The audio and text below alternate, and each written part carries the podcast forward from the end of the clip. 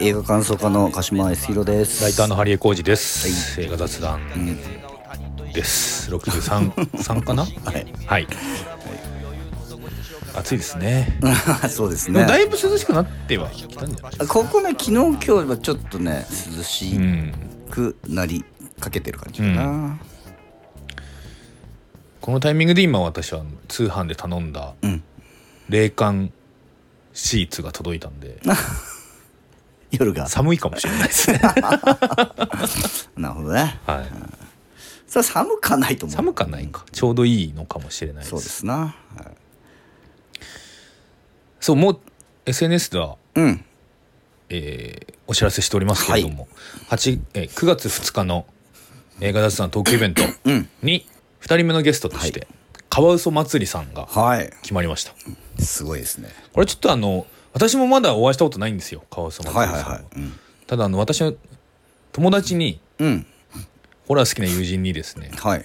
誰かゲストとしてていないですかね？って聞いたら、うん。カワウソ祭りさんっていう人がいるよと。うん。へえと思ってツイッター見てみたら、うん。すごい面白い感じの人なのではい。もう思い切って呼んでみようと思って お呼びいたしました。はい何のつながりもない。特に何のつながりもないんですが、お誘いしたらご快諾いただけました、ええすごいですね。はい。ちょっとね俺もちょっと見たんだけど、はい。謎ばかり。謎です。よね実態がつかめない。特に何をやってらっしゃる方なのかよくわからないわからないですね、はい、あの女性ということは女性そうですね。はい、でもあのご自身のトークイベントにあの朝ちゃんとか出てたんで。へえ巡礼のああじゃあちょっとその音楽方面に。方面にもあれなんだと思います。はあはあはあ、より謎が深まりますうわな深まりますよね、ん。意外と話してみたら共通の知り合いとかいるタイプだというような気がしております、はいはいはい。意外と近い界隈。割と近いんじゃないかなってなんとなく思ってます。でも全然、わかんない。全然わかんないです。わかんない。初めましてですからね初めましてなので、はい。でもそういう方が面白いかなっていう。そうですな。やっぱり窮地の、うん、特にしかもそれで男性だけで集まったりすると、まあまあそうですなんかあんまもう、ん。だそんなんは別に打ち上げでやりやっていう感じになっちゃうのでまあこうはじ初めてお会いするような人とうん。話すっていうのはいいんじゃないかなと、なので非常にあのー幅が広いというか、うん。厚みを増したトークが展開されるな ような気もしますしはいまあ別にそうでもないような気も いたしますが、読めないね。読めないです。読めない感じ。はい、9月2日、はい。えー横浜ネイキッドロフトで、うん。くえー19時半よりスタートでございます、配信金も曜日ですからね。金曜日の夜です。配信もございますので、はい。ぜひ皆さん、お待ちしております、はい。よろしくお願いします。はい。とい。うことで今回はですね、はい。最近配信の話はあんましてなかったんで、うん配信でいろいろ見たよって話をしようじゃないかと。はいはいはいはい。いうことだったんですよ、うん。ちょっと私いろいろ忙忙しくて。忙しくないって言ってたからそう。配信をじゃあ見ましょうっていう話になったんじゃなかったんですか？忙しかった。忙しかったです。実は。だって本当にだって先週とか、うんなんかインタビュー2本しかないし、うん。まあ楽勝だなと思ってたら、うん。気づいたらインタビュー4本になってて。お急に入った。気に入った。で今週もインタビュー3本はいはいはい。になっちゃったんで、うん。ちょっと大変なるほど。かもしれない。あじゃあ忙しかったんですね。忙しかったです。なるほど普通に仕事が。はいはい。まあ逆に僕はですね、うん。えー娘がはい。コロナ陽性になりまして、うん。えー濃厚接触者になりまして、はい。えー仕切っていたイベントもキャンセルに出れなくなり。出れなくなり。で、えーまあ、濃厚接触者なんでででもまああの症状がないので、はいはいはい。えー検査をしたところ陰性だったうんので、うあのまあえっとねにえっと発症うんとその娘が発症してはい。2日目3日目を抗原検査して、うんうんうん。陰性であれば、えー陰性であればもう外出 OK なの、はいはいはい。だから今は外出 OK なんだけど、あのーまあ2日目3日目は休まなきゃいけない。あのあんま人人にな。るほどね、はいはい。うんで暇だったんで見ましたよ。俺は。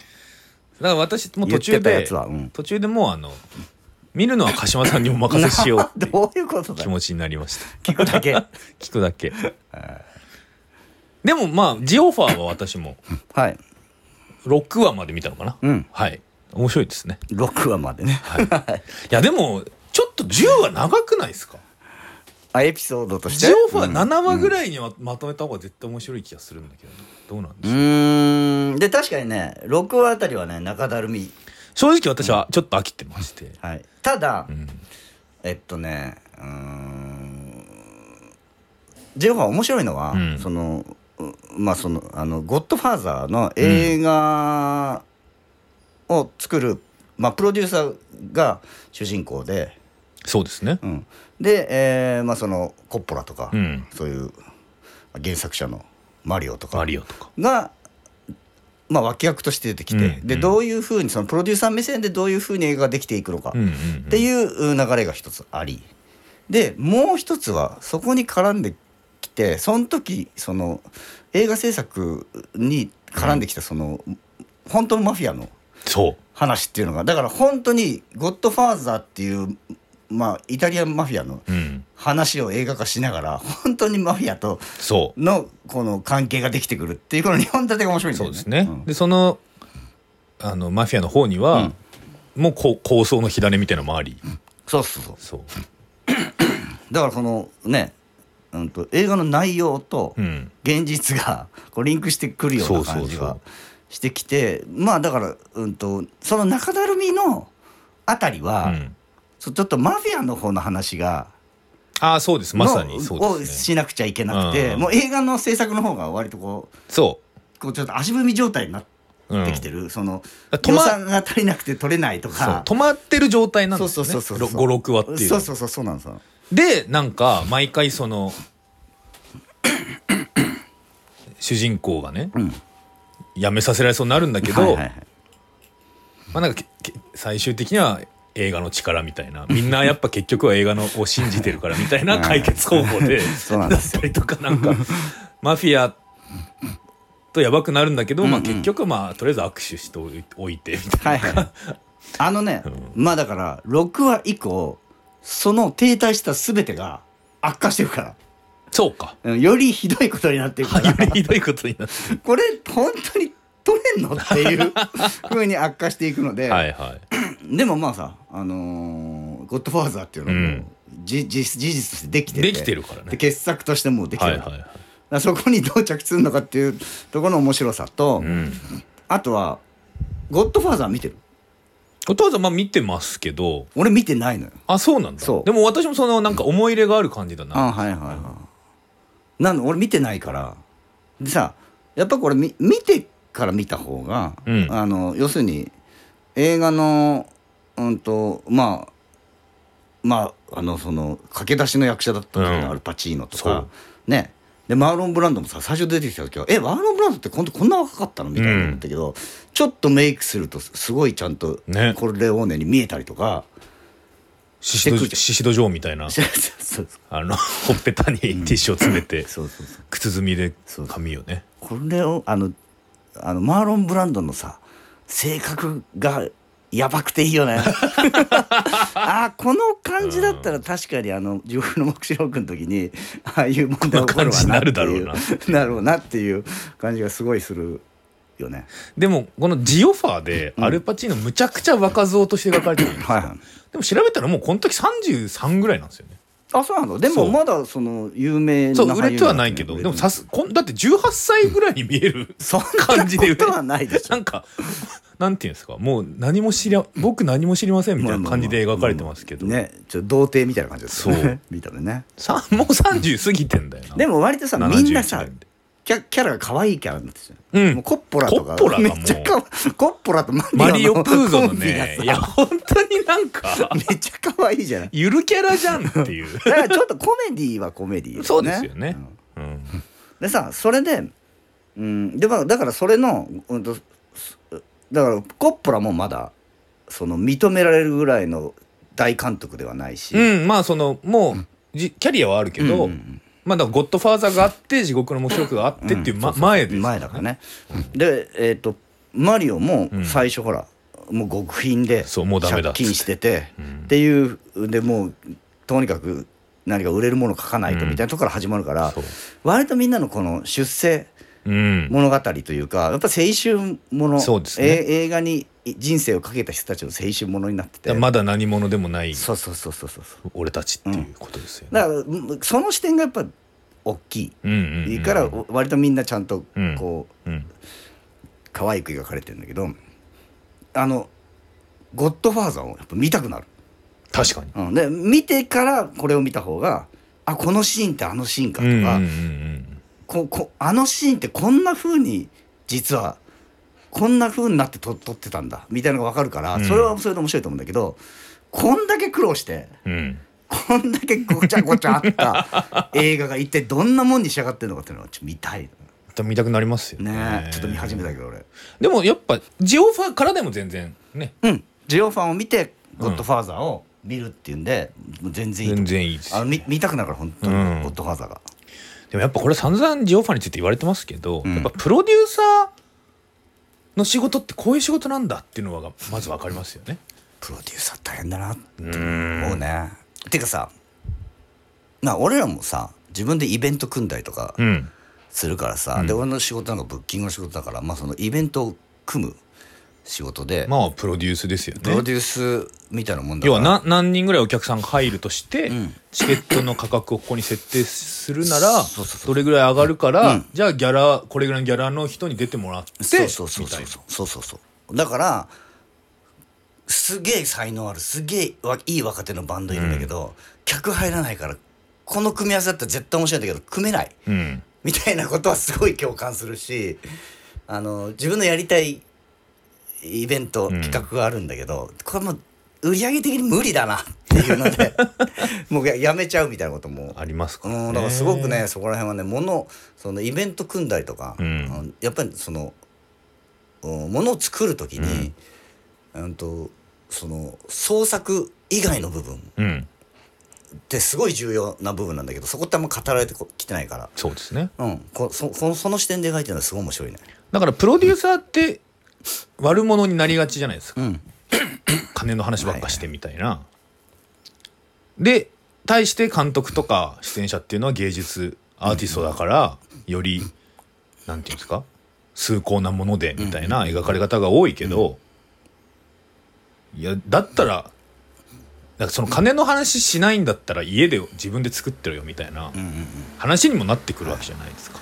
だからその監督とかさ原作者はそれでもいいんだよ別にね。あそうそうそうそう。基本的には。それでもいいんだけどでもこれすすごいすごい作品だからこれを世に出そうよ。っていうのがプロデューサーの役目で、でしかもこれを世に出したら金になります。っていうところまで考えなきゃいけないっていう、ね、そうですね。でもやっぱジオファーのいいところっていうか、まあそうだよなって思うのは映画好きだから映画のビジネスやってんのはもうそれはみんなそうでしょっていうことなわけじゃないですか。うん。主人公のアルラディのはい上司でああるパラマウントのまあ偉い人、パラマウントの社長じゃないの？社長か、の、えーロバート・エヴァンス。もそうだし、その親会社のガルハンド・ウエスタンの、ん。えーチャールズ・ブルードーンさんも、はいはいはい。この人だって映画が好きなわけですよ。映画が好きだから出資してパ出資してラマウントを作ってるわけだよね。でもガルファンドウエスタンの他のやつは別に映画には思い入れがないからだからでもやっぱブルードーンさんも、お前ら黙ってろみたいな。何にも知らねえだろお前らみたいなことも言うわけですが。そうであのーそのうーんとえっとなんだっけ。ガルファンドウエスタン。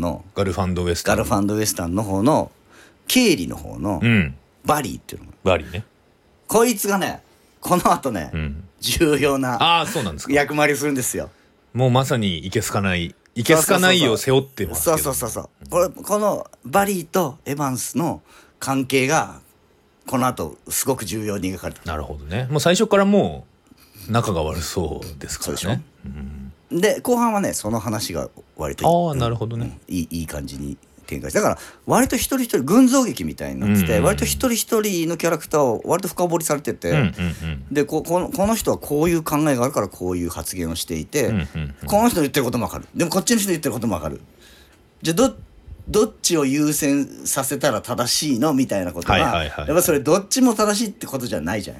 そうね。うん、特に賭けだからさこういう、あー。映画制作なんてものはさ。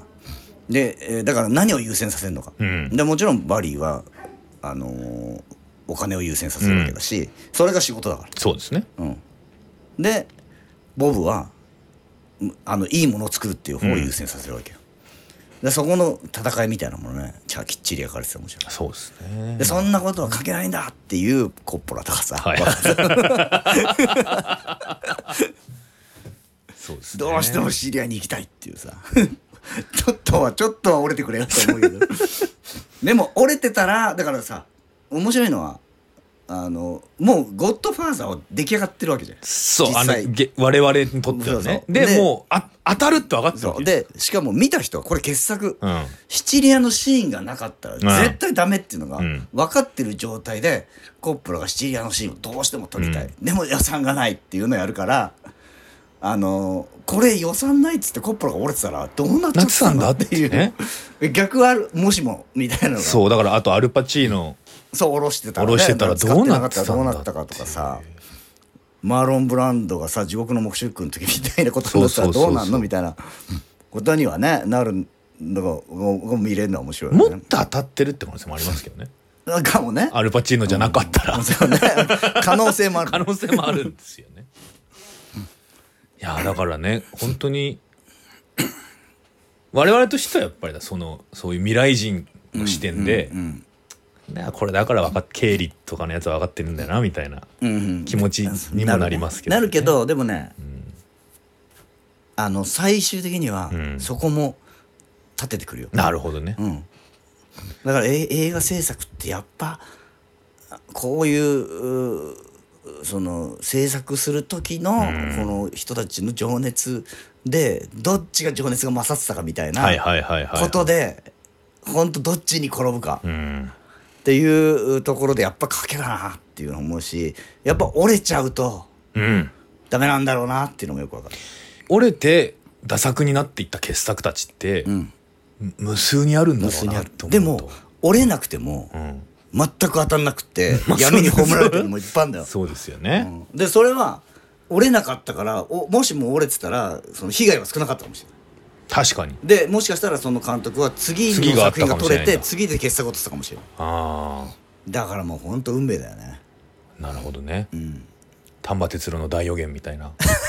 どういうこと？いやあれって別に丹波哲郎折れてないけどむちゃくちゃな改作だからやっぱそのカ カルト映画だからね。ルト映画だから。もう丹波哲郎はね折れるわけない。からないからね、だから折れないからいいっていうことでもないやっぱないでもないです。ねね、うん。まあでもまあ面白い。そう。でまあやっぱ作りがううまいし、あとこの主演のさうん。うんとマイルズ・テラーね。うんある。でこの人さあれの人じゃん。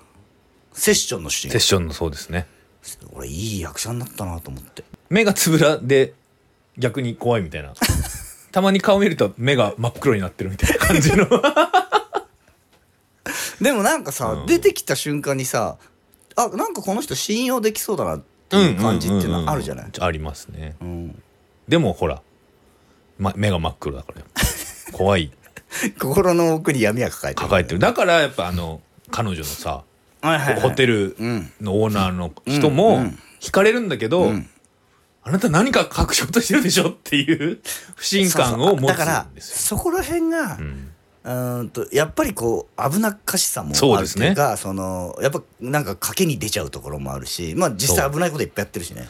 でもでもこの人多分、ね、根っこのところでは純粋な気持ちでやってるから、だからみんながちょっと応援しようっていう気持ち面になるんだけど白いことやりたいっていう気持ちがね。うん、だからそことでも一歩踏み外したらやばいとこ行っちゃいそうっていう危なっかしさと両方持っててすごいいい俳優だなと思って、ですね。やっぱフレッチャー教授にあんな目に遭わされたからやっぱり トラウマを抱えてるんだなっていうね。目はね 目は目はやばくはなってそうですでもキャラクターがみんなすごくいい、いやすごくいいうん、です。よ、あの秘書のねあるの秘書の。ベティね。ベティもねいいです。ベティがめちゃくちゃモテるじゃん。むちゃくちゃモテる。いや、だからちょっとあれは、正直その、なんていうんですか、ふーん、面白い女みたいな扱いを全員にされるじゃないですか。でもね、うん。意外とみんなマジで惹かれてる感は。あ、まあ、たそうですね。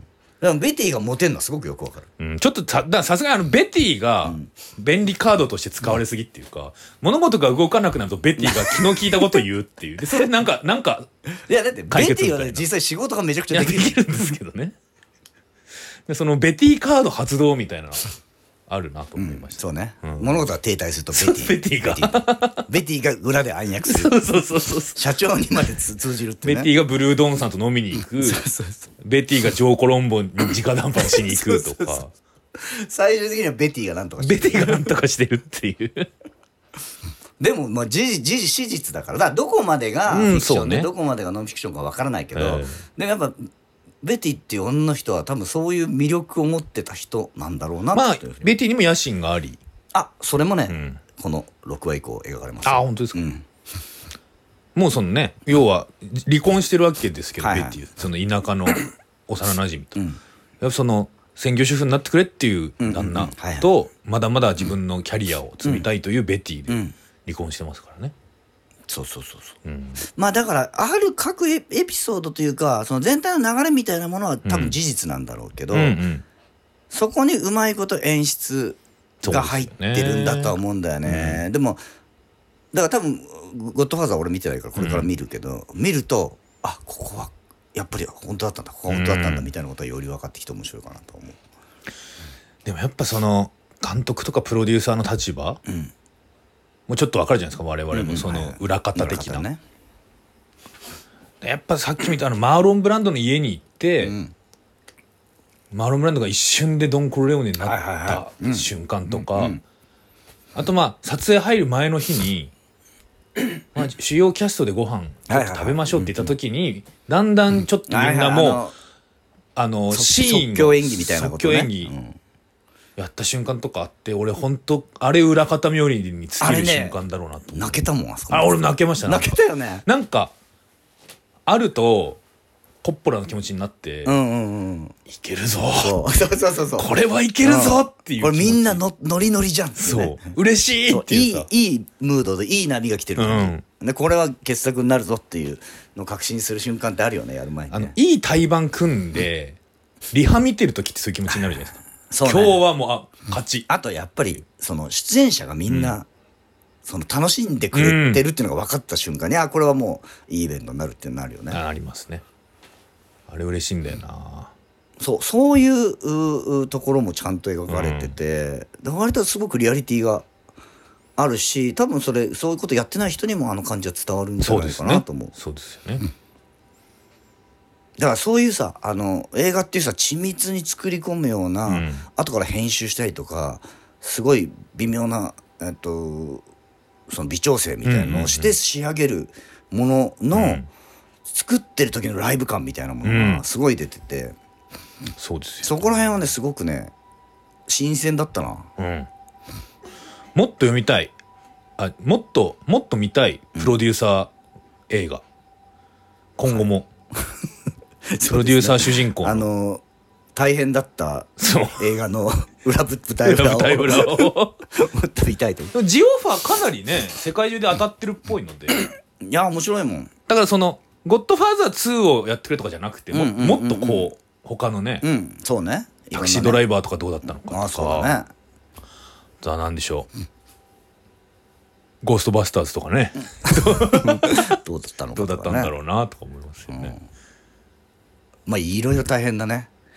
映画はありますから。特にさ、あの70年代80年代は舞台裏大変なやつはたくさんあると思うんで。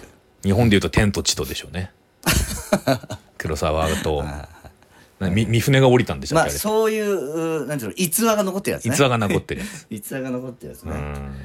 まあ逸話残ってるものといえばさ、はい。あのディズニープラスのはい。セックスピストルズのまあ現代がピストルってやつ、うんうんうん。でダニー・ボイルが監督して、えースティーブ・ジョーンズ、ギうん。あのピストルズのギタリストのスティーブ・ジョーンズの原作の本をダニー・ボイルが監督して、えードラマ化したやつがあるんだけどこれ見てない？見てない。これねこれ見て面白いから。だからもうペセックスピストルズなんてもうやっぱりい逸話の塊で。逸話だらけじゃん。ででも大体もう今までやっぱ、まあ、ボーカルであるね。うんジョン・ライドンがね。ジョン・ライドンかもしくはお騒がせマシーンのシドのね。シドビシャス。うんシドが主人公かジョン・ライドンが主人公かっていう描かれ方をしてたけど、シドナンシーとかねそうそうもう映画もありますし、だから割ともう知ってるのよみんな、うん。あのピストルズの、えっとエピソードは、うん。逸話は大体みんな知っている。で面白いのはこれスティーブ・ジョーンズ視点ということ、でスティーブ・ジョーンズってのはどういう人かというとまあヤンキーですよ。ヤンキー上がり。ああ不良なるほどね。あのめちゃくちゃなやつ。のでそのヤンキー視点。でヤンあのだからさスティーブ・ジョーンズのさあの最初の逸話としては、うん。ピストルズ結成前にデビッド・ボーイのえっ、とライブ会場に忍び込んで、うんうん。アンプ類を一式盗んできたっていう。ピストルズでは最初デビッド・ボーイのはあ機材を使ってたっていう逸話があるのよまず。はあはあ。あ聞いたことあるなそういうはい。イギリスのロンドンの不良、うんうんその頃のもう悪ガキっていうのがスティーブ・ジョーンズ。でその友達たちグレン・マトロックと、うん。うんうん、ポール・クックか。そうですね。のの3人でまずバンドを組み始めうんうんうん。でもう一人いたんだけどジョン・ライドンじゃない。でススティーブ・ジョーンズが最初歌ってたんだけど、まあ、まあ歌があんまうまくないってことでうんうん。ボーカルを、あの入れたいってなった時にそのえーあれ。あれですよね。マルコム・マクラーレンの店にそうそうそう店。いた。そうそうそう。とっぽい人。そうビビアン・ウェストウッドとマルコム・マクラーレンの店によく。セックスって店でしたっけ？そうセックスっていう店に来てたジョン・ライドンを紹介されて、でセックスピストルが結成された。どっちかというとジョン・ライドンそんなに不良じゃないっていうか。ジョン・ライドンはね全然触れじゃない、うん。お母さん子だし。だどっちかっていうとあのジョン・ライドンはいいじけた方あの頭が良くてだからよようはにかんでるはいはい側、はいはでそれとは正反対の性格のスティーブ・ジョーンズ。いなるほどね。だからもう原作がおそらく、えーあの不良のロマンチシズムなの、なるほど。あこのドラマはあれなんですよ。原作はスティーブ・ジョーンズのうん。自伝なんですね。海岸うん。の録みたいなやつ、はいはいはい。だからえーっとそのシシニカルなジョン・ライドン視点とか、うん。もう破壊的な指導視点では出てこないような、はいはい。だから同じ知ってた同じ逸話なんだけど、ものすごいロマンチックにあ解釈されてる。あなるほどね。でそれをダニー・ボイルがうまいことドラマにしてつなげてるから、うん。ピストルズが生まれてから解散するまでの知ってる逸話がものすごくロマンチックに描かれて、あなるほどね。うん。やっぱヤあンヤンキーとかって、うん。ヤンキーの昔話は大体盛られてるから。の そうそうそう。そういうことですよね。その森があるの。そ そのの森があるからジョン・ライドンと確かうん。ジョン・ライドンとね、あーポール・クックかなグレンとポール・クックかグレンどっちかは事実と違いすぎるって言って、異を唱えてんだけどそれは見ててもわかる、はいはい知ってた逸話がこんなロマンチックなわけはこんなこんないい話なわけないこんないい話なわけないスティーブ・ジョーンズの「俺はねそう思ったんだよね」みたいな相当入ってる感じなるほどねスティーブ・ジョーンズって人がどういう人かっていうのを知ってみるとすごくだから今まで知ってた逸話さ、うんやばいなピストルズはこんなことやってたの、うんうんうん。これでよくまあそりゃ1年ぐらいで解散するわと思ってた逸話がなんかグッとくる 泣ける青春バンドストーリーにないい話そうそう。だからねどっちかっていうとねグレあのダニー・ボイルに泣かされてるって感じ。あダニーー・ボイルにうまいこと演演出されて泣かされてる。こちょこちょされてる感じの。そうそうそうそう。でもその知ってる逸話ですごい甘酸っぱいバンド青春ものになってるから、うん。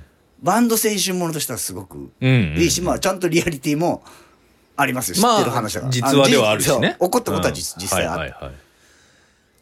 それをまあこんなに綺麗に解釈できるもんなんだなっていうすごいなと。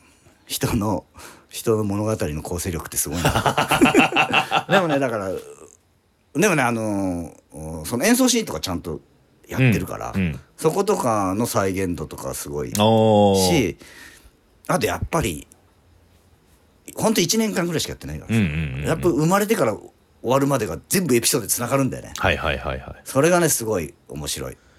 つなげられるんですそうそうそうそうね短さ的にね。ああちょっとね見ますよ、うん、でまあさびっくりもあるし、まあ知ってる人は知ってる逸話みたいなんだけどあのちゃんと引きが1話でスティーブ・ジョーンズたちがバンドを組んでそのセックスっていうお店マルコ・マウレンのお店に出入りしててっていうのがあって2話でジョン・ライドが登場。あで3話でまた誰かがであと何話かで、えーグレン・マトロックが辞めさせられてみたいな。あでシドビシャツ出てきてみたいそうそうシドビシャツが出てきて。シドビシャツ。は最初からいいんだよなああそうなシドビシャツはあのジョン・ライドンと友達だったあかー。らずっとそのピストルの親衛隊みたいにしてローディーみたいなローディーローディーでもないんだけど、ファン代表みたいにしうん。てずっとライブにはいたの。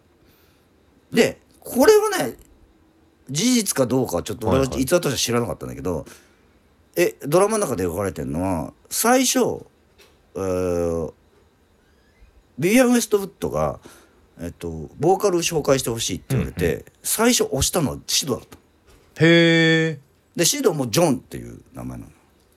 あそうなんだ。そう。だからでマルコム・マクラインがジョン・ライドンと間違えてジョン・ライドンをあの押した修正したの。だ本当はシドが入らずと。ボーカルとして。へえそんな伝言ゲームの間違いみたいな。間違えてなかったの。っへえていうのがドラマの中で描かれてるけど俺はそのじ逸話として聞いてなかったからそれは事実かどうかわからないうーんなるほどね。だからそそういうねちょこちょこくすぐってくるはいはいはいのがあって、あそうだったんだみたいなのあって途中でもね、えーそのセックスのっていうお店のあの売り子として働いてた女の人がスティーブ・ジョーンと付き合っていくんだけど、うんうん。知ってたけど忘れてて途中ああの人ですか？プリテンダーズのボーカルの人？それがね途中までね、えー、と略称で呼ばれてるからね、はいはい。ああなるほどね。である話の最後であのスティーブ・ジョーンズがフルネームを言うあそうすると、あーってなそうなんだみたいなのがはい知ってたけど忘れててあ、そうだそうだみたいな。んそういうのがね、ちょこちょこ出てきて、知ってる人が見るとまた面白いっていうのはちょっとくすぐられまくすね。すぐられる。うんだから知らなくてもだから、そのバンドもの青春期として、うん。うんともう、う結成した時から破滅へ向かっていくみたいな感じがいいし、あとやっぱ、各々のキャラクターの、すキャラクター付けっていうか性格が、うんなるほど。まあ実際の人の性格と、えーそれをドラマ化した時にこのくらいのキャラクター付けするとうん。なるほどな説得力あるなっていう感じにててね。ギリリアリティあるデフォルメ。そうそうでもキャラクターとしてもすごく魅力的になってるっていうか、そのスティーブ・ジョーンズが実はスティーブ・ジョーンズがリーダーとしてピストルズを動かしてたんだけどそれの苦悩みたいなのって今まで全く描かれたことなかったからそのシドの破壊的なとことジョン・ライドンのシニカルさみたいなことでバンドが動いてたとあ思われてるからいつは暴れてるしこっちはいじけてるし おいみたいな。それをなんでこの頭の悪い俺が知らない。もう無理だよっていうのずっとやんだ。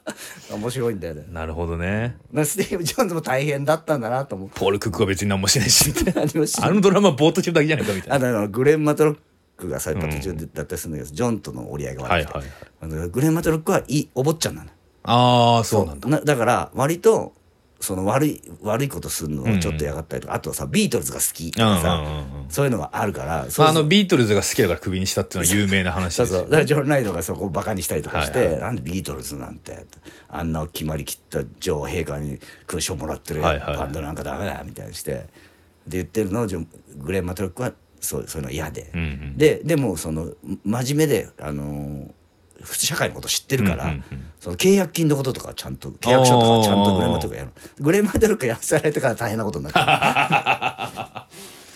なるほどね。そういうのもねそういう細かいとこもねちゃんとあこの流れでそれが見れるってうんいう面白い。うんうんうん。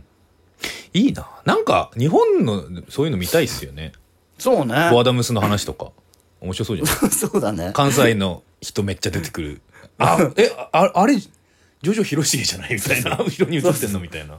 最初に来た田畑さんなんだみたいなね。そうそうそう。そうそうそう見たいですよね、うん。あれだな。やっぱそのサイキック TV の来日公演でダイナマイトを仕込もうとしてつ、はいはい。羽交い締めされるシーンからスタートする。ボアダムス物語はいはいはい。そうですな。そうそうそう。まあ、町田町蔵とかそうそうそうそうまあ、逸話残ってるもんね。その頃の人たちって逸話が残あ、だから、あとはまあ、江戸明美とかね。江戸明そうですね。美なんかはもうど映画化されてもおかしくない。おかしくないですよ。だからあれはあるじゃん。えー、あの、サックスプレイヤーの。安倍薫。安倍薫はあるじゃない、まあ安倍薫がね町田町蔵が演じてますからね。やってね。うん。で、早野さんは本当に本人が出てうんうんうんあの安倍薫のやつみたいなやつでできそうだよねそろそろね。そうですよね、大友さん出てくるとか。そうそうそう。グラウンドゼロ。東京からグラウンドゼロ来るぞみたいな。そうそうそう。微妙にバチバチになったりしてると見こ見たいですすよね。ね。そろそろいいと思うんだよな、まあつってもピストルズもまあ70年代の後半の話だからね、まあそうか。まあ、まあもうちょっとってことかな。80年代入るとのができてくるのはそうですね日本まだそ、まあ、ロッカーズが映画化になったりしてますけど日本だとあの、陣内孝則のああまあまあそういう意味でドラマとしてもすごく面白いし、まあそのそそあの辺りのピストルとかパンクでもねピストルズ以外が描かれないのよクラッシュとか出てくるわけ出てこじゃなんだない出てこないまあそこまで描いちゃうと全然その10話で収まりきらないと思うしもう社会情勢とかとリンクしてきちゃうしあの世界的なムーブメントになってたからそこまで描くとちょっとできないだろうなとは思うけど。まああとはだからナンシーの描かれ方とかもね。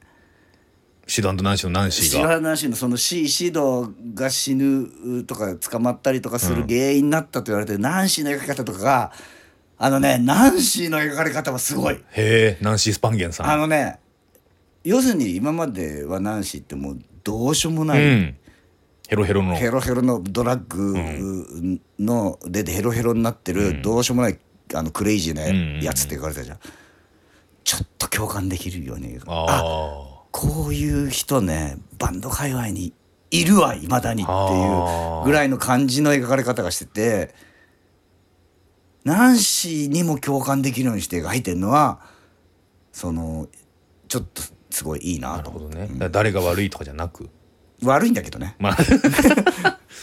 まあそのただのクレイジーヘロヘロ女。こいつのせいでピストルズめちゃくちゃだよっていうことじゃなく。でなくて、まあそうなんだけど事実はそうなんだけど、でもナンシーの側にもちょっと共共感できる部分ってあるなっていうか同情できる部分ってあるなっていうのはあるしああとねそのキャラクターの描かれ方として面白かったのはあのーライブやった後かな、ん。なんかで、えっと、そのファンとかと一緒にあの、スティーブ・ジョーンズがす住んでた家にみんな呼んで打ち上げ二次会打ち上げの二次会みたいなのあって、はいはいはい。まあまあ乱交パーティーみたいになってる、うんうん。